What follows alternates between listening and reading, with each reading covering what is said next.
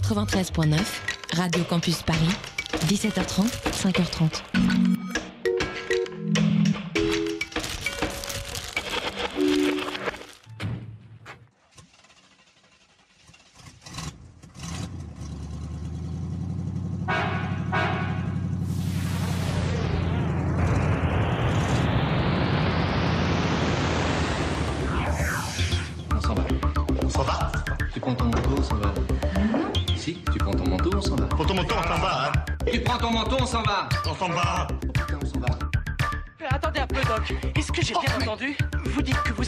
Une machine à voyager dans le temps à partir d'une DeLorean Pouvoir grand dans la vie, quitte à voyager à travers le temps au volant d'une voiture, autant choisir une qui est de la gueule. Allez, en futur, Simone. Nous sommes en 2057 et les Français vont bien, ou en tout cas ils ne vont pas mal. C'est le résultat d'une enquête commandée par le ministère de la Santé et réalisée par l'INSEE qui, depuis de nombreuses décennies, jauge l'état psychologique de la population hexagonale. Et depuis 5 ans, le moral est stable en France.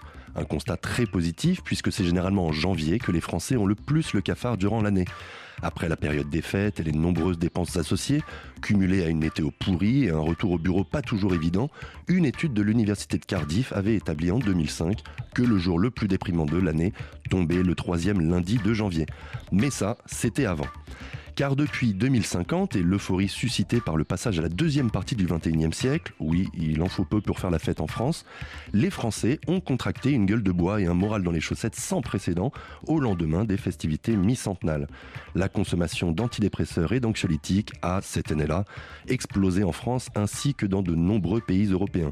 Sans parler de l'explosion des drogues, dites du bonheur, qui pullulent au sein des foyers, chez les jeunes, mais aussi chez les plus âgés. Et des problèmes de santé publique se sont malheureusement associés à cette hausse notoire de consommation médicamenteuse.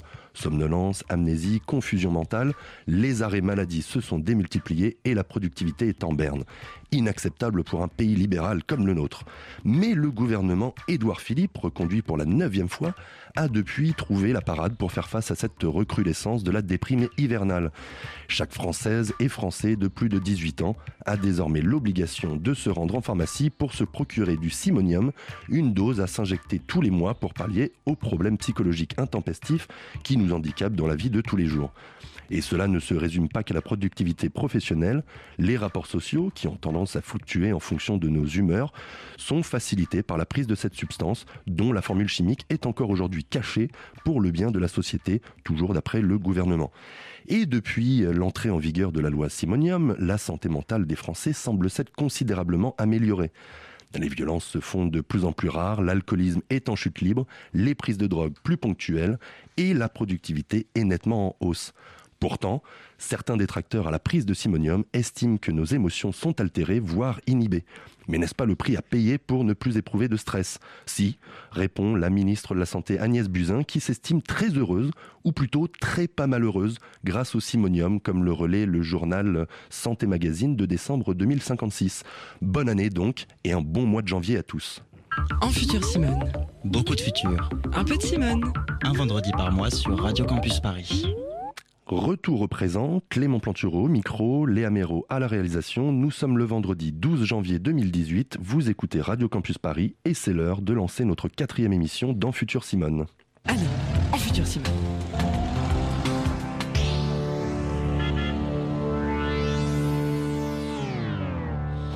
Dans En Futur Simone, on prend ton quotidien et on l'imagine dans le futur. Du coup, aujourd'hui, comme on déprime, eh bien on va voir comment on va déprimer ou pas dans le futur. Demain, tous sous l'exo, c'est le thème de notre émission de ce soir. Question un peu provocatrice, mais qui part d'un constat simple dressé par de nombreuses études. Nous sommes de plus en plus stressés. Quelle est la réalité qui se cache derrière ce constat et pourquoi éprouvons-nous du stress? Comment y échapper? Quelles sont les méthodes qui se développent? On va tenter de répondre à toutes ces questions avec le pédopsychiatre et biostatisticien Bruno Falissard. Et je suis entouré de Lucie Rondou et Philippe Père. Alors Lucie, bonjour. De quoi tu vas nous parler aujourd'hui? Bah, du stress. Euh, non, moi je vais donner quelques chiffres et euh, faire un petit état des lieux du stress en France aujourd'hui pour m'assurer qu'on parle tous bien de la même chose. Eh ben, très bien, on y revient très vite. Merci Lucie. Salut Philippe. Salut Clément. Toi, dans ta chronique, tu nous parleras de la méditation de pleine conscience. Alors qu'est-ce que c'est? Écoute, la méditation de pleine conscience, c'est une technique, enfin une pratique qui se répand de plus en plus. Et on va voir dans quelle mesure bah, c'est un peu le turfu. Eh ben, on est impatient d'écouter ce que tu vas nous dire à ce sujet. Merci Philippe. Voilà, en futur Simone, ça commence maintenant. C'est parti. Je vais prendre une boîte de Temesta et dormir pendant deux jours. Allez tous vous faire foutre et bonne nuit. Alors Bruno Falissard, bonjour. Vous êtes euh, pédopsychiatre et biostatisticien et professeur de santé publique à la faculté de médecine de l'université Paris 11. Alors vous êtes un expert dans la santé mentale. Tout d'abord, une première question. Comment vont les Français aujourd'hui? Bah, ils vont bien. qu'est-ce que, qu'est-ce que Ah bah vous- non Si, ils vont bien. Euh, D'abord, il faut réaliser qu'est-ce qui fait qu'un être humain va mal euh, en dehors des maladies, etc. Psychologiquement, c'est la violence. Hein, euh, la guerre, euh, les agressions. or, notre société, en ce moment, vit avec le niveau de violence le plus bas depuis les derniers siècles. Mais, Donc, pardon, des, des violences, il y en a aussi au quotidien. Ça dépend aussi de quelle violence Oui. on parle. euh, sur, dans le milieu du travail, euh, Oui. à l'école, il peut y avoir aussi des, des petites violences du quotidien qui, qui, qui vont provoquer du stress. Voilà. Alors, c'est le stress aigu et le stress chronique. Hmm. Donc, euh, le stress aigu, mais alors, réalisez bien que quand vous êtes à la guerre et que ça, les balles sont partout autour de vous, qu'il y a des gens qui meurent, ça n'a rien à voir Mmh, avec un stress sûr. chronique au travail. hein. Donc, les ordres de grandeur sont complètement différents. Néanmoins, c'est vrai que euh, on vit dans des moments, euh, alors, stress euh, de mise en tension. euh, chronique, Hmm. mais avec une ambivalence, c'est que regardez autour de vous, vous avez des gens qui aiment ça. hein. Quand il n'y a aucune tension dans votre vie, ben, vous n'êtes pas bien non plus. Et donc il y a, euh, c'est ça toute la complexité. D'ailleurs de ce mot qui est pas très bon, stress. Hein, euh, on ne sait pas tellement le- à quoi ça correspond scientifiquement. Mais bon, si c'est des agressions, quand on n'est pas agressé, ça va pas. Quand on l'est trop, ça va mal. Et chacun a un seuil euh, qui lui correspond. Alors peut-être que dans notre société, tout le monde a du mal à trouver un environnement dans lequel il est exactement avec son bon curseur de stress. Alors là, on pourrait dire ça, d'accord. Mais donc, on- on- il y a quand même beaucoup d'études qui sortent et qui nous disent les Français sont de plus en plus, euh, soumis au stress. Il y a de plus en plus de stress. Donc, même s'il n'y a pas la guerre, on s'aperçoit que quand même, euh, on est toujours assez champion euh, dans la consommation d'anxiolytiques. Euh, il y a quand même certaines réalités qui sont euh, qui sont derrière ça. Qu- Quel est euh, quel est le, le constat qu'on peut qu'on peut dresser? Alors, est-ce qu'on est de plus en plus stressé? Moi, j'en sais rien. Parce que, euh, est-ce qu'il y a eu. D'abord, comment mesurer le stress euh, scientifiquement? Euh, Je ne sais pas trop. On peut mesurer euh, des prévalences de dépression, d'accord? On peut mesurer des, des intensités de pression à la, à la production, etc. Je veux bien. Mais, euh, euh, encore une fois, est-ce que c'est vraiment perçu comme une agression par tout le monde? Je ne sais pas. Est-ce que c'était mieux avant? Ben, En général, quand on se demande si c'était mieux avant, en général, c'était pire, hein, c'était pas mieux. Mhm. Euh, autrefois, il y avait, euh, il y avait des tensions familiales. hein, quand on était étudiant, on avait beaucoup moins de possibilités de se réaliser dans la vie que maintenant. Enfin, donc, euh, alors après, est-ce qu'on consomme beaucoup de psychotropes? Oui, bien sûr, on consomme beaucoup de psychotropes. Mhm. Euh, mais regardez, nous tous, je suis sûr que depuis ce matin, vous n'avez pas réalisé que vous avez pris des psychotropes. À votre petit déjeuner, vous avez pris du café ou du thé, Oui. éventuellement du chocolat. Ben, c'est un psychotrope. D'accord. Le lait aussi, j'ai lu que c'était quelque chose qui était beaucoup bu euh, le soir, notamment, que ça avait des propriétés, mais qui n'était pas forcément prouvé psychologiquement, mais euh, enfin scientifiquement, mais on se rend compte que ça a un effet hypnotique euh, le soir, le lait. Oui, alors du coup, euh, il faut se demander qu'est-ce qu'un psychotrope, vraiment, parce que euh, si on prend le sucre, par exemple, il y a des papiers hein, qui disent Mm. que le sucre, ça stimule la dopamine, et la dopamine, ben, ça a à voir avec le cerveau. Mais à ce moment-là, tout a à voir avec le cerveau, tout ce qu'on mange. Tout, Oui. Euh, tout dès qu'on vit. Dès que je franchis le pas de la porte, j'ai une surprise, ça va agir sur le cerveau, donc tout agit sur le cerveau. Alors, il y a quand même des molécules qui ont un effet assez spécifique sur le cerveau. Alors, le lait, du coup, on peut dire, et le sucre, oui, ça a un effet sur le cerveau, mais enfin, quand même, ça a un effet ailleurs, sur les muscles, sur euh, matière grasse, en fait, etc. Donc, moi, j'appellerais pas ça un psychotrope. La caféine, là, par contre, euh, la caféine, euh, d'ailleurs, si on prend de la caféine, c'est pas pour ses valeurs nutritionnelles. C'est Hmm. parce que ça maintient éveillé, il faut bien Oui, être honnête. c'est Hein. Euh, vous en parlez tout à l'heure, vous disiez c'est pas une notion euh, très valable scientifiquement le stress, mais du coup, est-ce qu'on peut quand même définir qu'est-ce qui se passe dans le cerveau quand on est stressé? Alors voilà. C'est-à-dire que en fait, la définition, j'allais dire scientifique, mais c'est pas le mot qu'il faudrait utiliser, du stress aujourd'hui, on l'a biologisé. Hein, C'est-à-dire, c'est- aujourd'hui, en fait, dès qu'on a, on a l'impression que dès qu'on veut parler du psychisme et que euh, ça revendique un caractère scientifique, il faut le transformer en quelque chose de biologique. Entre nous, c'est une question. hein. Mhm. Euh, alors, euh, certains collègues considèrent que le stress, c'est une réaction hypothalamo-hypophyso-surrénalienne, etc. Et que donc ça amène à des sécrétions de cortisol. Alors, d'accord, mais si je vous dis, quand vous êtes stressé dans la vie, euh, ça veut dire que c'est votre cortisol qui est élevé? Non, enfin, ça veut... On est bien d'accord, c'est pas ça, quoi. hein. Mhm. Quand on dit qu'on est stressé, c'est qu'on est tendu, on est sous contrainte, on est agressé. Alors bien sûr, la traduction biologique d'une agression, c'est euh, des décharges d'hormones, en particulier de cortisol, qui vont modifier le rythme cardiaque, l'oxygénation des muscles, etc. Et qui Mhm. va faire que, en, en termes d'évolution, ben, quand on est agressé, il faut être prêt à réagir. Oui, bien sûr, mais do- donc il se passe vraiment quand même quelque chose de chimique. euh, quand, on, quand on est soumis à du stress, on va voilà euh, peut-être sécréter certaines euh, certaines substances et donc ça va euh, quand même euh, aller euh, directement impacter certaines zones du cerveau. Mais bien sûr, mais vous voyez, c'est que vous êtes prisonnier de la vision dualiste de ce qu'est un sujet. C'est-à-dire, quand on dit on est stressé, on se considère en tant que sujet pensant. Je suis un sujet pensant. Vous voyez ce que je veux dire, quoi, quand on dit Mhm. qu'on est un sujet pensant. Hein. Oui. C'est pas très scientifique, mais enfin, on l'expérimente tous les jours, euh, tout le monde. Mhm. Donc, je me sens agressé. C'est en tant que sujet pensant. Mais on est mal à l'aise, nous, occidentaux et scientifiques, dire, ah ouais, bon, sujet pensant, c'est quoi? Et tout de suite, on va dire, ah mais oui, mais ça se traduit euh, dans le cerveau et biologiquement. Comme ça, au moins, on est sûr qu'il y a vraiment quelque chose. Mais je vous assure, en tant que sujet pensant, vous êtes vraiment quelque chose. Oui, mais enfin, après, c'est vrai qu'il y, a- il y a tout aussi cette, euh, cette manifestation physique euh, qui, Oui. qui, qui s'ensuit au stress. Oui. Donc, euh, c'est pour ça on voulait comprendre dans quelle mesure euh, on peut peut-être trouver des, des méthodes pour venir euh, influencer les, les substances chimiques qu'on pourrait produire et réduire un peu notre, notre réponse au stress. Bien sûr. Voilà. Bien sûr. Et alors, justement, on peut faire ça avec de la chimie, Mhm. avec de la chimie sympa, c'est-à-dire la caféine, l'alcool, encore que, enfin bon, et Oui, euh, est-ce que avec jusqu'à- modération. c'est sympa, voilà. Euh, et puis d'autres substances chimiques naturelles, et puis des substances chimiques, euh, enfin des, des substances euh, ph- physico-chimiques artificielles, donc des médicaments. Mhm. Et puis bien sûr, il y a des techniques non euh, à proprement parler matérielles. Euh, la méditation de pleine conscience, se retrouver avec des amis, Oui. passer un bon moment, eh ben, ça a un effet euh, pour lutter contre le stress. Euh, vous disiez à l'instant, on est mal à l'aise dans nos sociétés occidentales avec le concept de sujet pensant. Est-ce que le stress, c'est un concept euh, universel? Est-ce qu'on parle de stress partout dans le monde? C'est une très bonne question, ça. Et euh, pas vraiment. Pas vraiment. Alors d'abord, faut être honnête.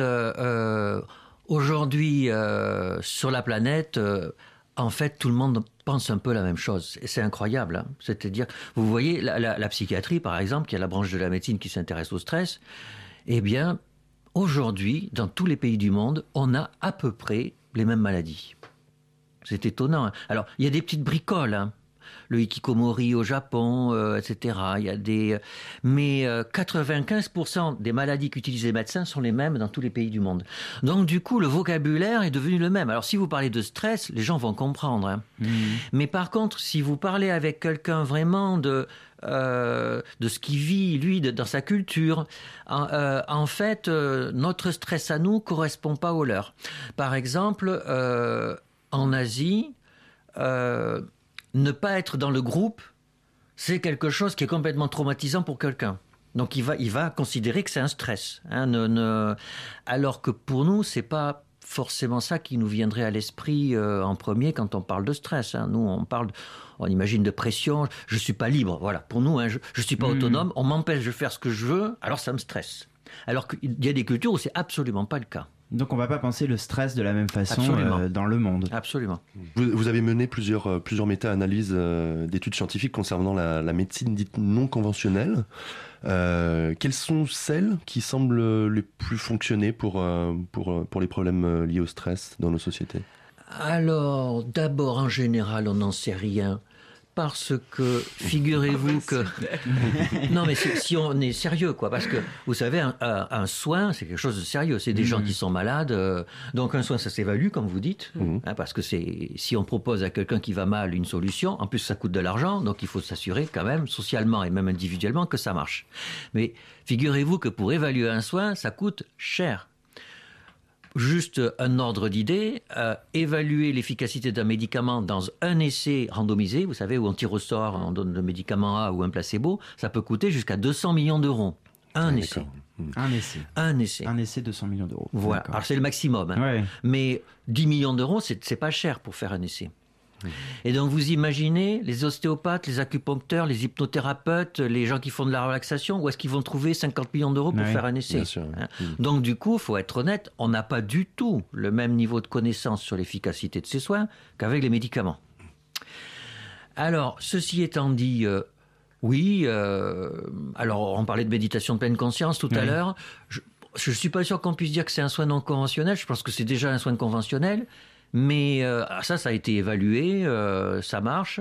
Après la relaxation, ça marche. L'acupuncture, c'est pas vraiment le cœur de métier. euh. Les soins non conventionnels, en fait, leur cible, c'est plus la douleur que le stress. Hmm, D'accord.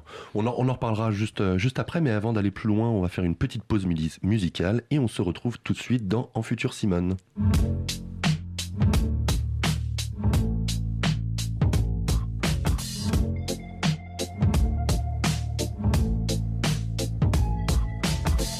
Wish I found some better sounds no one's ever heard. I wish I had a better voice that sang some better words. I wish I found some chords in an order that is new. I wish I didn't have to rhyme every time I sang. I was told when I get older all my fears would shrink, but now I'm insecure and I care what people think. My name's blurry face and I care what you think. My name's blurry face and I Wish we could turn back time to the good old days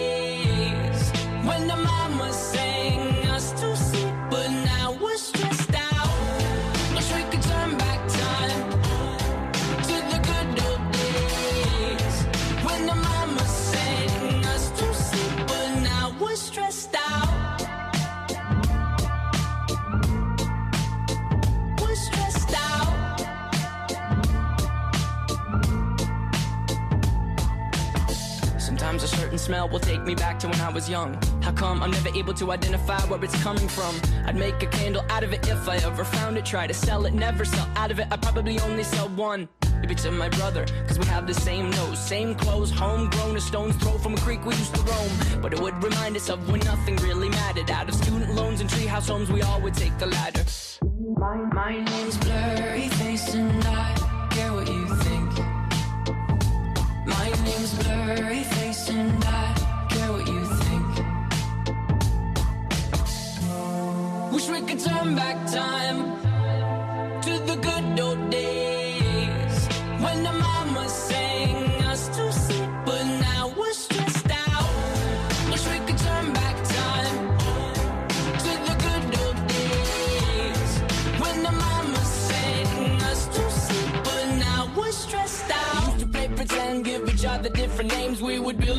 ship and then we'd fly far away. Used to dream of outer space, but now they're laughing at the face, saying, Wake up, you need to make money. Yeah.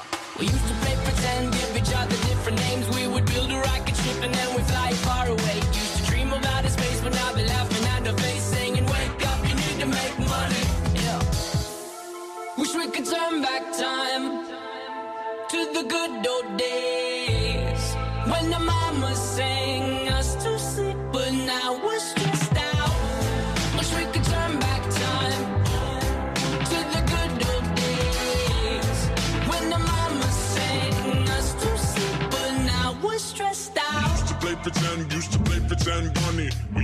pretend, wake up, you need the money. Used to play pretend, used to play pretend, bunny. We used to play pretend, wake up, you need the money. Used to play pretend, give each other different names. We would build a rocket ship and then we fly far away. Used to dream of outer space, but now they're laughing at the face, saying, wake up, you need to make money. Yeah. Allez, en futur, Simone. De retour dans Futur Simone, on vient d'écouter Stressed Out des 21 Pilots. Nous sommes toujours avec le pédopsychiatre et biostatisticien Bruno Falissard et on parle de ce, mage- de ce mal qui ronge notre société, le stress. Et avant de parler du futur du stress, Lucie, tu voulais faire un peu l'état des lieux. Tout à fait, même si on a commencé à en dessiner les contours avec le professeur euh, Falissard, il n'y a pas de définition claire du stress. C'est un mot valise que l'on utilise aussi bien pour décrire un bruit gênant ou le fait d'avoir oublié ses on dit ça me stresse, que pour poser un diagnostic sur des états nerveux beaucoup plus invalidants comme le burn-out ou la dépression. C'est le stress. C'est aussi un mot tournant au carrefour de toutes les sciences. D'ailleurs, les trois plus grands théoriciens du stress au XXe siècle, Hans Henri Laborie et Richard Lazarus, étaient respectivement endocrinologues, neurobiologistes et psychologues. Nous sommes donc ravis d'en parler aujourd'hui avec un représentant à la fois des sciences formelles et des sciences humaines. Est-ce qu'on peut quand même donner une définition de, de ce qu'est le stress? Oui, on peut donner une définition, mais alors plus qu'un état, le stress est défini comme un mouvement, une réaction. On peut prendre euh, euh, la définition euh, d'Anne Sellier. Euh, ce, qui se, c'est ce qui se passe quand l'organisme mo- monopolise ses ressources devant une situation pour la dominer ou pour la fuir. Et ça se manifeste comment alors? Bah, on l'a tous vécu, ça se manifeste euh, par euh, les mains qui tremblent. Mal de mal, de tête, baisse de la tension, euh, baisse de troubles de mémoire. Moi j'ai euh, des plaques, souvent, voilà. qui, du stress. Des plaques, des pro- partout. des problèmes de peau, de l'asthme, euh, l'angoisse, la diarrhée, euh, l'angoisse, la dépression, euh, et j'en passe. Euh, D'après la grande enquête santé mentale en population générale de 2004, 11% des Français ont connu un épisode dépressif et 12% souffrent d'anxiété généralisée. Alors on entend souvent que c'est le mal du siècle. Oui, alors bah, peut-être qu'on répondra à cette question pendant l'émission, mais euh, il y a des, on, on peut répondre à cette question d'autre manière. Oui, c'est le mal du siècle. Il y a l'accélération du temps, les nouvelles technologies, la modification euh, de l'organisation de notre société, où on est un petit peu plus isolé, euh, peut faire penser que c'est le mal du siècle. Euh, mais on peut aussi dire que les hommes ont toujours euh, consommé de l'alcool euh, de manière euh, anxiolytique, enfin, récréative mais aussi anxiolytique. Mm. Donc non. Donc ça a en fait euh, toujours un peu existé. A priori, oui, mais ce qui est nouveau, c'est euh, la manière dont on considère euh, le stress. Avec l'avènement de la médecine moderne, euh, l'homme est vu comme une machine biologique un peu complexe, mais une machine que l'on peut réparer en cas d'usure et qui peut reprendre son travail par la suite. Depuis les années 30, les médecins se sont lancés dans la maîtrise du stress et depuis les années euh, 60, les benzodiazépines sont commercialisés. Aujourd'hui, enfin en 2015, date de la dernière étude, 13,4% de la population française euh, s'est fait rembourser euh, un benzodiazépine dans l'année écoulée. Donc les benzodiazépines sont des anxiolytiques et donc euh, c'est des pilules qu'on utilise euh, pour euh, tenir le coup. C'est ce qu'on trouve dans le Lexo, par exemple. Exactement, Xanax, Lexomil, euh, euh, Cevesta, qu'est-ce qu'elle disait tout à l'heure? Temesta. Temesta. C'est ça? Et donc euh, justement la prise de euh, benzodiazépine, ça, ça concerne tout le monde. Oui, alors on trouve des consommateurs et des consommatrices à, à tous les âges de la vie et toutes les classes sociales, mais euh, il y a deux tendances euh, qui sont euh, à noter. Les femmes en consomment beaucoup plus, ce sont presque deux tiers des utilisatrices et des utilisateurs puisqu'elles représentent 65% des consommateurs, euh, et ce quel que soit l'âge. Et euh, la deuxième tendance, c'est qu'aussi on, on on constate une augmentation euh, avec l'âge. Les femmes âgées de 80 ans et plus, par exemple, sont presque 40% à consommer des, des anxiolytiques. Mais en même temps, il n'y a pas de mal à se faire du bien non plus. Oui, c'est ce qu'on pourrait se dire, mais un petit peu quand même, parce que les benzodiazépines euh, suscitent beaucoup d'inquiétudes de la part de euh, nos, de nos institutions euh, nationales de santé, pour plusieurs raisons. Premièrement, euh, il y a des effets négatifs, euh, des effets secondaires négatifs, ça affecte le système nerveux. Euh, Il y a des, des risques de somnolence, des risques de chute. mais il y a aussi d'énormes problèmes de dépendance et de tolérance qui conduisent à l'accoutumance avec ce produit. C'est le médicament qui implique le plus de souffrance à l'arrêt et qui est consommé bien au-dessus des limites préconisées par l'agence de santé médicale. Et euh, bien, dis-moi. J'ai pas de chute. Donc les, les benzodiazépines sont en baisse, mais euh, la consommation française d'anxiolytiques reste très préoccupante. Donc, à force de vouloir contrôler tant le stress, ne crée-t-on pas du stress? Merci Lucie en tout cas pour cet éclairage. Bruno Falissard, euh, une réaction sur ce que vient de dire euh, Lucie? Oui, alors d'abord, le mal du siècle, euh, peut-être, mais c'est en fait parce que le reste va mieux. Hein, euh, on- on- le traitement du cancer a fait des progrès considérables, euh, la prévalence de l'infarctus du myocarde a baissé de façon considérable, et en fait, les troubles psychiatriques ne bougent pas. Et donc, du coup, par euh, contrepoids, on a l'impression que c'est le mal du siècle. Donc, il faut pas toujours dire ah on va mal, on est déprimé, etc. Moi, je pense sûrement pas plus qu'avant, mais effectivement, euh, euh, par rapport aux autres maladies, ça devient une priorité. C'est un problème de gens qui n'ont pas de problème? Alors, faut pas dire ça parce que ça serait euh, un peu, hum, un peu peut-être méprisant pour les gens qui souffrent. Mais euh, en fait, il y a du vrai dans ce que vous dites quand même. Euh, vous savez, il y a des sociologues qui ont dit euh, qu'à partir des années 60-70, euh, il y avait je suis une victime donc je suis, je souffre donc je suis. Et que donc on a besoin de dire qu'on va mal euh, pour dire qu'on existe. Alors pas tout le monde, mais il y a un petit peu ça quand même.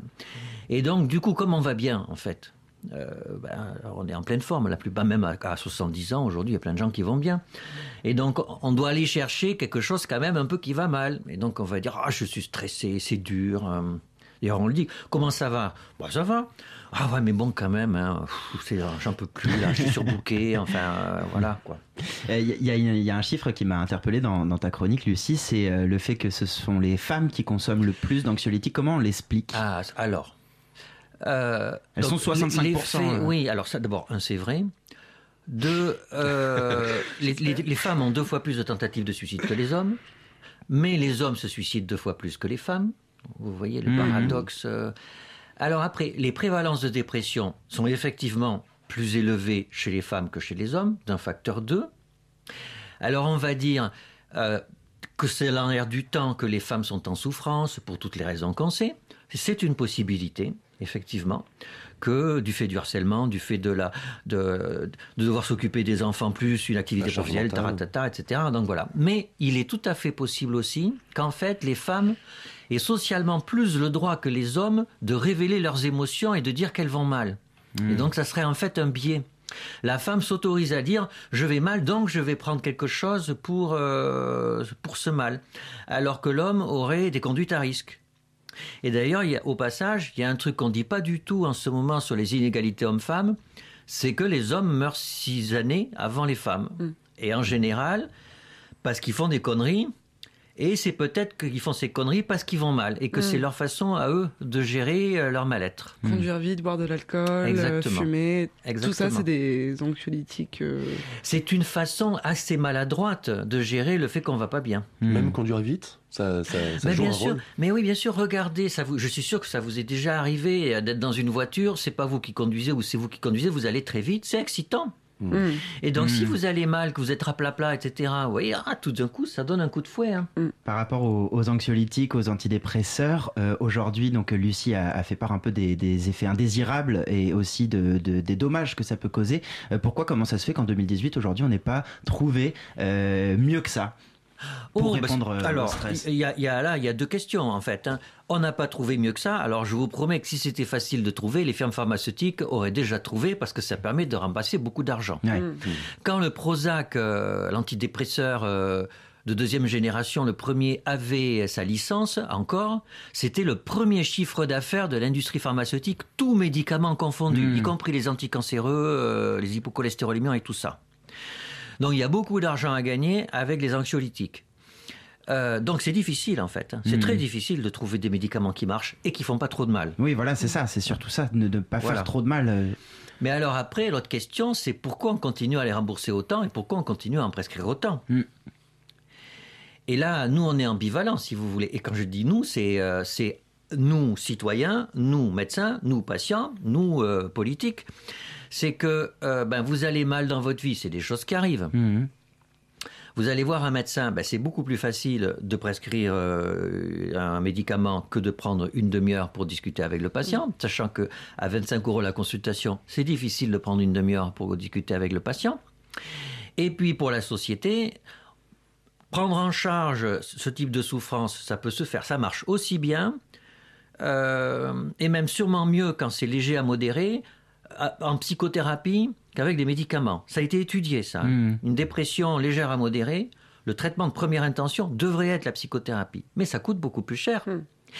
Et en plus, eh bien, il y a, on est pas mal à dire, bah, moi je vais mal, mais est-ce que j'ai envie d'aller parler à quelqu'un, de tout déballer de ma vie, etc. Euh, finalement, si je prenais un truc et que ça passe, eh ben, euh, j'irais mieux.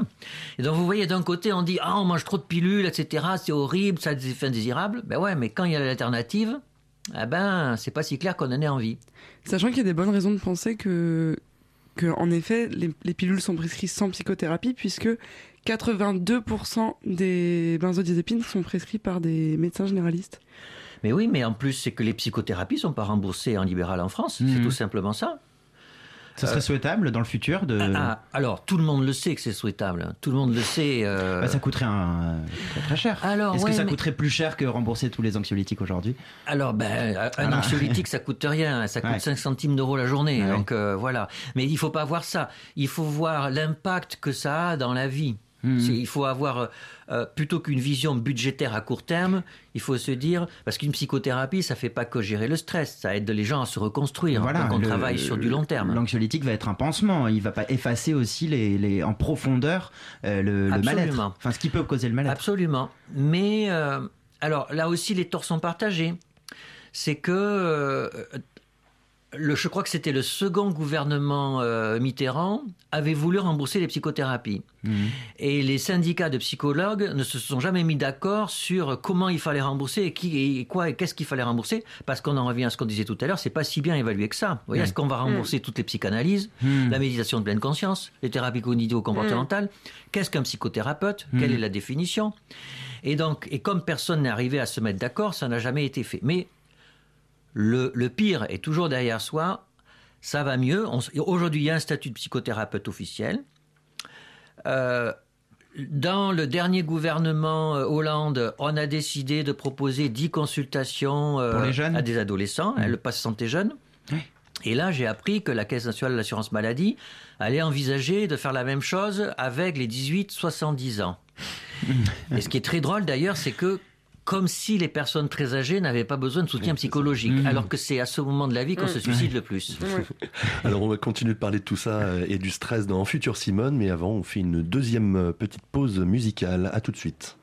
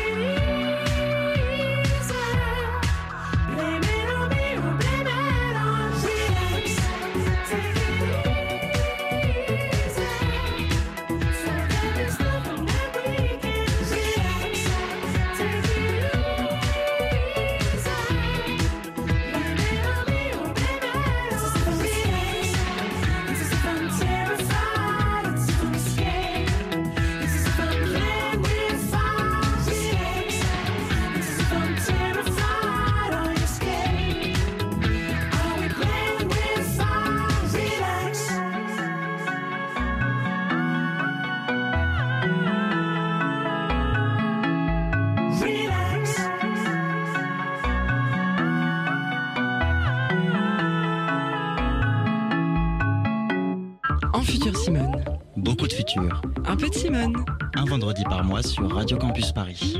De retour dans En Futur Simone, on vient d'écouter Relax de Mika. Alors avant de- d'entendre la, la chronique de, de Philippe, une petite question pour vous Bruno Falissard. On parle souvent des, des médicaments en fait pour, euh, pour s'extirper des problèmes euh, liés au stress, mais est-ce qu'il n'y aurait pas des méthodes euh, un peu plus naturelles en fait qui pourraient, qui pourraient aider euh, Des en particulier des plantes, par exemple. plantes, par Alors, il y a, exemple. bien sûr qu'il y a des plantes qui, sont, euh, qui ont des vertus psychotropes. Euh, le- la plante la plus utilisée en psychiatrie, c'est le millepertuis. D'ailleurs, c'est le premier antidépresseur consommé en Allemagne, qui sont très friands de, de médicaments naturels. Euh, donc, du coup, le, le millepertuis a été étudié dans des études sérieuses et ça a un effet antidépresseur. Alors, la question qui se pose, un, c'est, euh, vous savez, un médicament, il faut qu'il y ait un dosage très précis dans chaque euh, comprimé. Et c'est difficile de doser de façon très précise le, la plante? La plante. C'est pareil pour le cannabis, c'est pareil Mm. pour, euh, etc. Et donc, du coup, ça pose quand même un petit problème. Alors après, c'est l'efficacité. C'est-à-dire que si c'était très, très, très efficace, ben, je vous promets qu'on prescrirait ça à la place des médicaments. hein. Hmm. Euh, euh, ça n'est que modérément efficace, peut-être un petit peu moins que les médicaments qu'on a. A priori, c'est ce que disent les études. Alors après, les effets indésirables, c'est vrai que c'est pas les mêmes que ceux, tout à fait que ceux des médicaments. Il y en a quand même. Et mais vous voyez, le millepertuis, par exemple, il y a un problème d'interaction médicamenteuse avec d'autres médicaments. Si vous prenez des antirétroviraux pour le VIH, eh ben, c'est gênant de prendre du millepertuis. Euh, donc, euh, Donc ça peut presque être. euh, ça peut avoir un effet chimique aussi euh, mauvais. euh. Mais ça a un effet chimique. Oui, ça a un effet façon. chimique, Voilà. mais c'est Et, pas forcément. Alors, c'est pas parce que des plantes que c'est sympa, quoi. Hein. Alors, néanmoins, il y a un truc très important, c'est que vous savez, l'efficacité d'un médicament, en particulier psychotrope, dépend avant tout du rapport que vous, patient, Mm. vous avez avec ce médicament.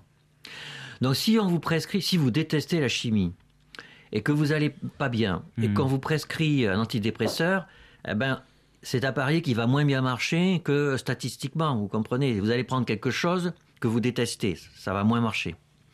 Si vous êtes vraiment branché plante, ben, moi en tant que clinicien, ça me dérangerait pas hein, de prescrire plutôt une plante parce que, alors je vais dire ça c'est froid, mais l'effet placebo va faire que ça va mieux marcher. hein. Et l'effet placebo, c'est pas un ringard et c'est pas nul, quoi. Ça, ça marche. hein. Et ça a une vraie. euh, Enfin, c'est- il y a une proportion d'effets placebo pardon, dans, le, dans, dans le traitement de ces, Mais des- oui. du stress, des maladies. Bien euh, sûr, dans une de dépression, euh, un médicament marche euh, 65% des cas Mhm. et 40% de l'efficacité vient, enfin 40 points viennent de l'effet placebo.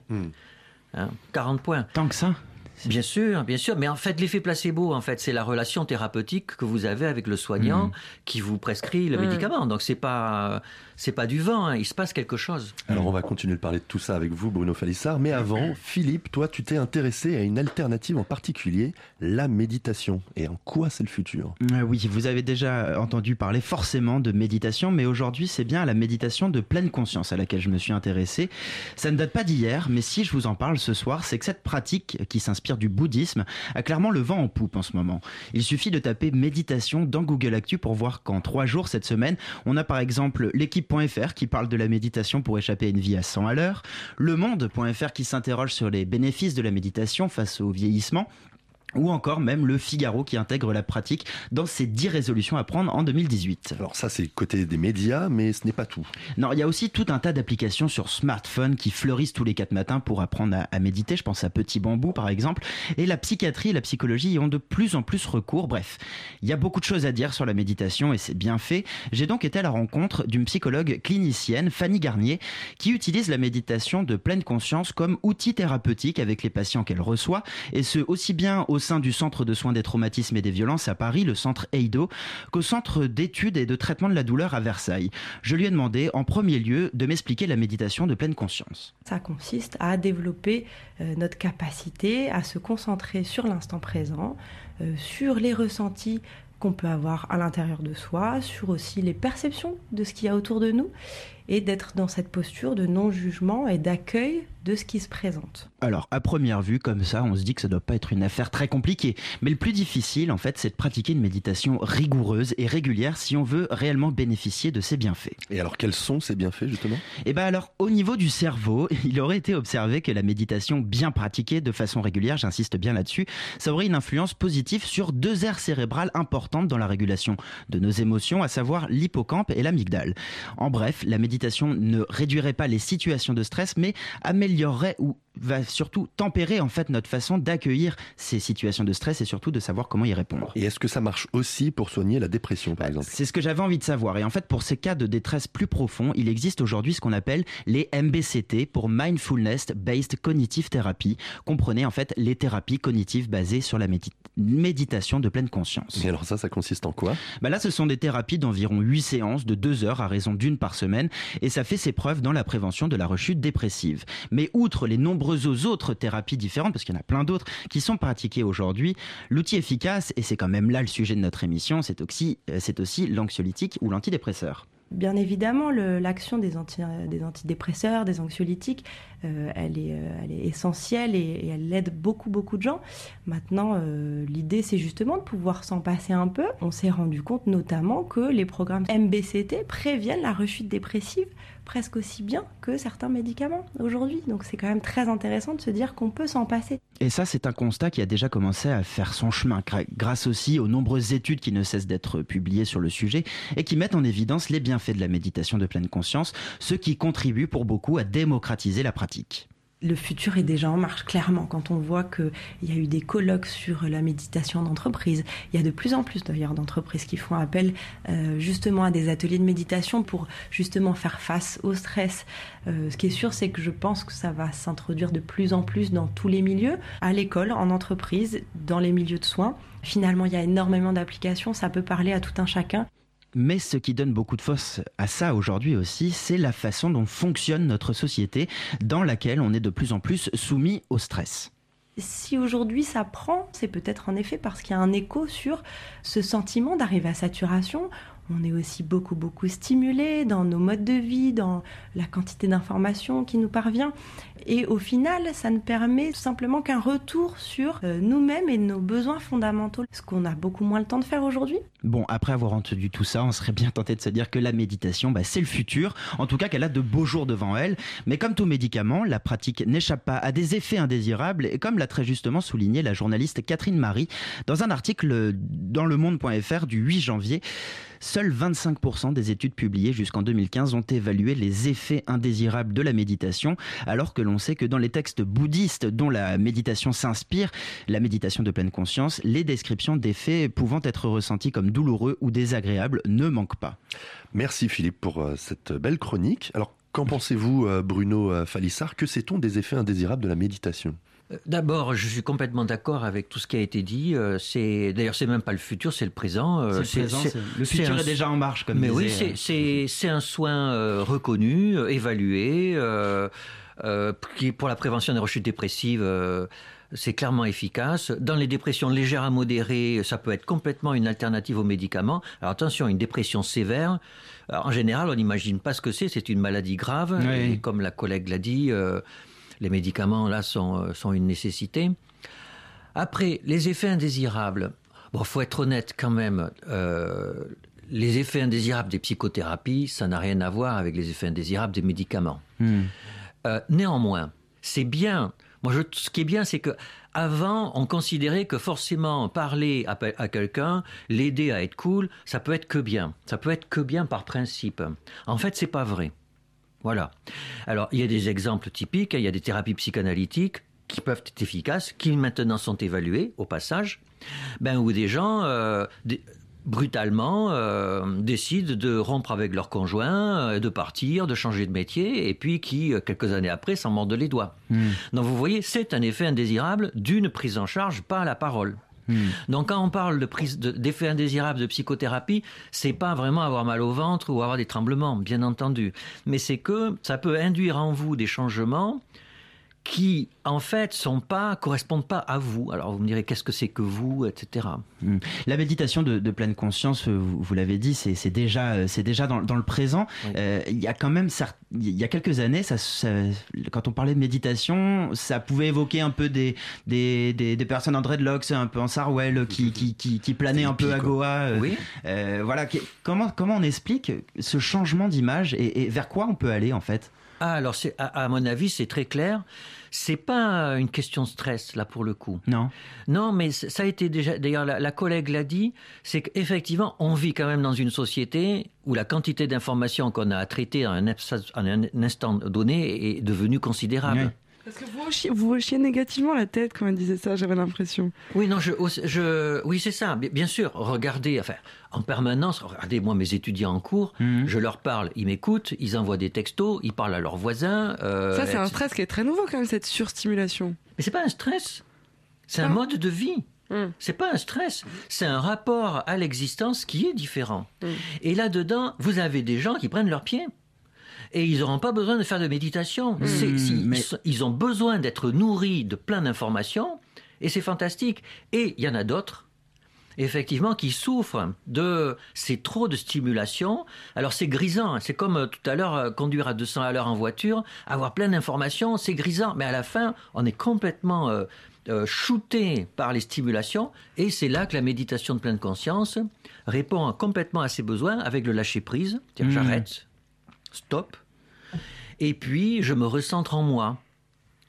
Et, euh, et donc là, ça répond à un besoin. Mais moi, ce que je reproche dans le discours des collègues, c'est que c'est la solution pour notre souffrance à nous tous. Mm. Non, c'est pas vrai. C'est une Ça solution. s'adapte euh, en fonction des- du, du patient. Il y, a des, il y a des mauvaises, il y a des mauvaises manières de pratiquer la méditation?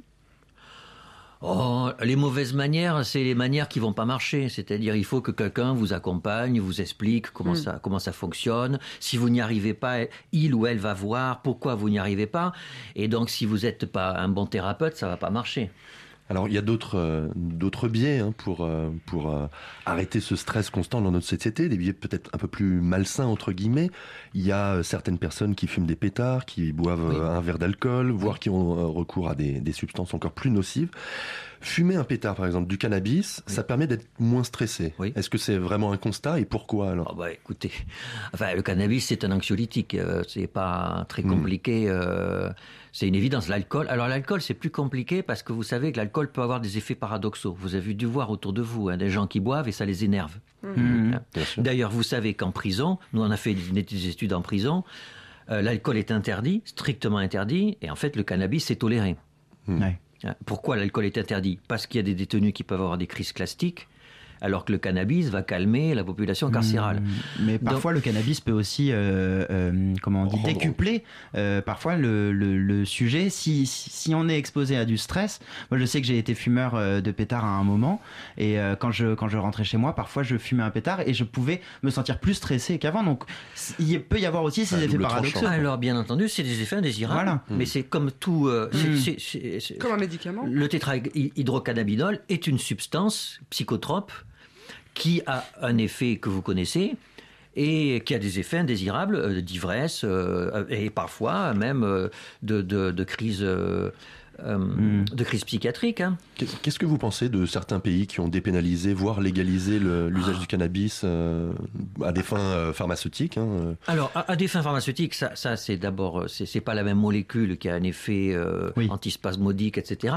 Mais même au-delà de ça, ça c'est très simple, hein, c'est que le, le, le cannabis euh, est une substance qui peut faire du mal aux gens, c'est une évidence, du mal sur les artères, du mal euh, psychologiquement. Et d'ailleurs, le premier effet indésirable du cannabis, c'est euh, la démotivation. Mhm. Hein, C'est-à-dire que on n'a plus tellement la vie, l'environnement n'a plus tellement de prise sur vous. Donc votre avenir, bah, finalement, c'est pas si grave que ça. Et donc du coup, les gens euh, bah, se vont à volo et ça, ça peut avoir un impact dramatique dans la vie. Donc oui, ça a des effets indésirables, mais honnêtement, euh, moins que l'alcool. Donc du coup, après, c'est un choix de société. C'est-à-dire que on- il est difficile. une- une- enfin, les sociétés ont du mal à accepter que euh, les humains aient besoin de palliatifs pour vivre leur vie. Voilà. Et ça, c'est dans toutes les sociétés. hein. C'est-à-dire le psychotrope, On ne peut jamais l'interdire complètement, Hmm. mais on ne peut pas le bannir complètement. C'est un truc structurant. Alors après, en fonction de la société, ben, on va accepter l'un, on va rejeter l'autre. Dans, dans les psychotropes qui sont peut-être un peu moins reconnus comme psychotropes, nous on avait interrogé euh, nos auditeurs et nos auditrices sur les petits tips euh, qu'ils mettaient en place pour euh, lutter contre le stress. Et on a une auditrice qui nous racontait que là, après Noël, elle était allée euh, euh, casser des tasses euh, sur les rails de la petite couronne euh, à Paris pour euh, se déstresser. Après un Noël très éprouvant. après un Noël très éprouvant. Euh, D'autres nous, rapp- nous rapportaient euh, taper dans les murs, crier très fort, chanter très fort dans la voiture. Euh, Est-ce que tout ça, c'est prouvé, entre guillemets, que ça a des effets déstressants? Alors prouver, encore une fois, tout à l'heure je vous ai dit, pour Oui. prouver, il faut que vous fassiez un chèque de 50 millions d'euros. Bon, bah, alors voilà, donc le- le- non mais c'est ça, faire une étude scientifique qui Hmm. prouve, ça coûte super cher, donc c'est pas possible. Après, le sport, est-ce que le sport a un effet anxiolytique et antidépresseur? Oui, alors là, là, il y a des études pour le coup. hein. Alors c'est plus l'action de jeter une tasse plutôt que de casser la tasse en elle-même. Alors là, qui, euh, c'est aussi cathartique. Si, c'est, on, on sait que euh, focaliser sur la tasse, euh, le- le- tout l'objet de son ressentiment et casser la tasse, c'est un processus cathartique qui est utilisé depuis des milliers d'années. hein. Hmm. Donc c'est pas, c'est pas absurde du tout. Faire du jardinage. Faire du jardinage. On note, on note. Faire du jardinage, oui. Euh, oui, non, moi, je, alors j'avais une question, mais c'était par rapport au, au cannabis, parce qu'on voit que depuis 2011, euh, la consommation de cannabis repart à la hausse en France. Euh, Est-ce qu'on peut le lier au stress? Non. Non. Non, non, pour moi, c'est que le cannabis, Hmm. dans, c'est qu'il y a un mouvement de génération, c'est que dans les générations les plus jeunes, mais qui sont de moins en moins jeunes, le cannabis est un produit banal. Et alors, c'est quand même euh, marrant parce qu'on on relie vachement euh, le- la prise d'anxiolytiques en France qui est quand même assez élevée. Et pourtant, on est aussi un des pays les, les plus grands consommateurs de cannabis chez les jeunes, en tout cas en, en France. Est-ce que ça, il n'y aurait pas un rapport quand même entre le fait de peut-être plus sujet au stress en France que dans d'autres pays euh, et donc euh, bah, de déporter ça sur, euh, Alors, sur une substance ça, c'est une très bonne question qui a été très étudiée, mais c'est très difficile d'y répondre, d'apporter une réponse. Alors, d'abord, tout ne va pas si mal. hein. La consommation d'alcool a diminué chez les jeunes. Mhm. Hein, en Angleterre, il y a beaucoup plus de binge drinking, de, de saoulerie massive qu'en France. hein. Oui.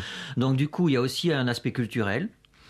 Euh, après, je pense que euh, la France est un pays où le fait de dire qu'on va mal, c'est euh, quasiment identitaire. C'est Mm. pas qu'on va plus mal, c'est que le fait de dire qu'on va mal, c'est euh, un habitus, comme disent les sociologues. Alors vous voyez, c'est à contrario, dans beaucoup de pays scandinaves, c'est le contraire. On dit qu'on va bien, alors qu'en fait, c'est pas vrai.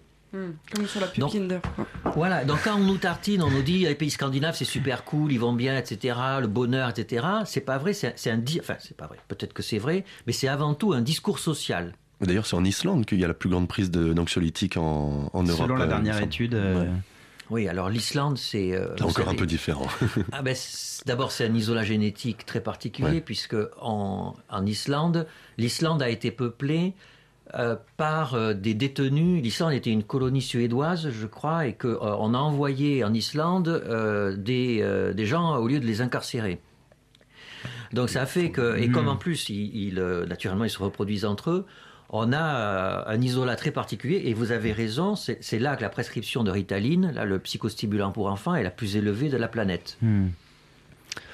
Eh ben, on- si vous le voulez bien, on va passer à notre, euh, notre petit jeu euh, de, de fin d'interview, le Yamouai ou Yapamouai. Alors, c'est des petites questions, vous répondez simplement, euh, des questions qui portent sur le futur. La vérité, c'est dans les yeux, Simone. Est-ce que vous pouvez arrêter de m'appeler Simone hein? Yamouai ou Yapamouai, qu'un jour, on trouve un remède pour éradiquer complètement le mauvais stress. Qu'en pensez-vous? Non Il y a moi ou il n'y a pas moi que demain on soit tous sous l'exo? Non, on ne sera pas tous sous l'exo. Non. Il y a moi, il n'y a pas moi, qu'un jour on n'ait plus besoin de rien pour aller bien, ni café, ni médicaments, ni plantes? C'est une très bonne question. Je pense pas. Non. Est-ce que c'est souhaitable? Mais voilà, je pense que c'est consubstantiel à l'humanité de, de se demander pourquoi on est sur Terre, qu'est-ce qu'on fait, pourquoi on existe, et que c'est source d'une inquiétude, et que tant qu'on est humain, on sera comme ça. Et puis on entend aussi parfois que avoir un peu de stress euh, c'est bon. Bien sûr. Pour, euh, pour avoir un examen, d'être Bien un sûr. peu stressé, parce que quelqu'un qui n'est pas du tout stressé avant un examen, ça peut être aussi un peu sûr. problématique. Yamouai ou Yapamouai, qu'un jour, on n'ait plus besoin du tout de médicaments pour soigner la dépression. C'est possible. Toutes les dépressions, peut-être pas, mais 80% des dépressions, pourquoi pas Il y a moyen ou il n'y a pas moyen qu'un jour on donne des médicaments à des bébés pour leur éviter le stress lié aux dents et toute cette souffrance. Ah ben, c'est possible, mais je pense que ça serait peut-être euh, un peu triste, mais c'est possible. Vous, par exemple, vous préconisez des, des médicaments pour, euh, pour les enfants euh, qui, qui sont sujets au stress? Non. Non, non, jamais. On ne peut pas dire une chose comme ça. euh, c'est euh, par contre, des enfants peuvent avoir des états anxieux pathologiques, Mmh. et à ce moment-là, on peut prescrire des soutiens psychologiques et des médicaments. Mais c'est pour des pathologies, c'est pas pour du stress. Pour les problèmes d'endormissement, par exemple, qui sont très fréquents chez les, chez les, chez les enfants, euh, enfin aussi chez les adultes, mais c'est vrai que euh, il y, a, euh, y a ça. Est-ce que par exemple les... Alors, la, la seule exception qu'on peut considérer, c'est la mélatonine. Mais vous savez qu'il est un produit particulier qui, dans des pays, s'est vendu sans ordonnance, euh, en libre accès, qu'on donnait avant pour euh, les euh, le décalage horaire. Eh ben, je vous remercie beaucoup, euh, Bruno Falessard, d'être euh, d'être venu dans nos studios pour parler du stress dans le futur et d'avoir répondu à nos questions, notamment euh, au Yamoy ou Yapamoy. à bientôt et bonne soirée à vous. Quant à nous, on se retrouve le 9 février pour une prochaine émission dans Futur Simone et à l'approche de la Saint-Valentin, on parlera alors d'amour. Comment trouve-t-on l'amour aujourd'hui et quels sont les biais qui nous permettent de trouver l'âme sœur? Dating en ligne, comptabilité amoureuse, compatibilité pardon, amoureuse. On aura l'occasion de parler de films ou séries relatant du futur des rencontres amoureuses, Black Mirror, mais aussi le film Her de Spike Jonze, dans lequel le personnage principal tombe amoureux d'une intelligence artificielle. À très bientôt, à très bientôt donc dans Futur Simone et bon mois de janvier à tous. ça va. Et quand tout fout le camp, je prends la poudre d'escampette. Comme mes tempes mon pour que les voix se taisent. Après la tempête, je flotte dessus mes hantises. Dessus la peur d'être fou, allié, marteau comme ici les requins, que j'aimerais quand le quinte au fond du bocal fêlé. Ouais, je crains de finir fou, allié, marteau comme ici les requins, source des tickets locaux pour des cieux tropicaux.